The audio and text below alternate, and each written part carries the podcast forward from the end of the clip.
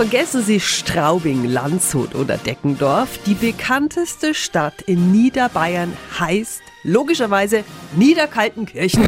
Obwohl es das ja eigentlich gar nicht wirklich gibt, ne? sondern nur in den Eberhofer Krimis. Ab heute läuft der mittlerweile neunte Film in den fränkischen Kinos, Re-Ragout Rendezvous. Peter ist unser Filmkenner. Immer noch keine Abnutzungserscheinungen? Fans der schrägen Figuren im Eberhofer Kosmos bekommen weiter genau das, was sie seit zehn Jahren lieben. Deftig zünftigen Humor. In Reragu Rendezvous passiert Unvorstellbares. Die fast 90-jährige Oma Eberhofer streikt. Ich bin ab jetzt in Rente. Und wer kocht? Und wer wäscht ab? Wer putzt? Ja, und wer macht Wäsch? Ihr.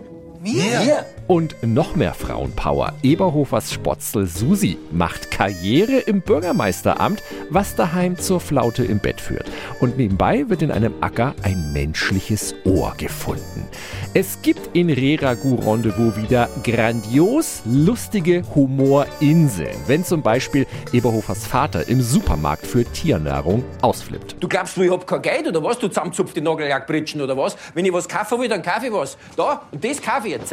Ein Hamsterspielzeug. Mit was mein Hund spielt, ist doch völlig wurscht. Und wenn er Schach spielen will, dann kaufe ich ihm ein Schachbredel. Der Krimifall aber ist dann doch sehr mau und das Thema Frauen und Karriere wirkt sehr rückständig. Meine Wertung 6 von 10 Helmchen.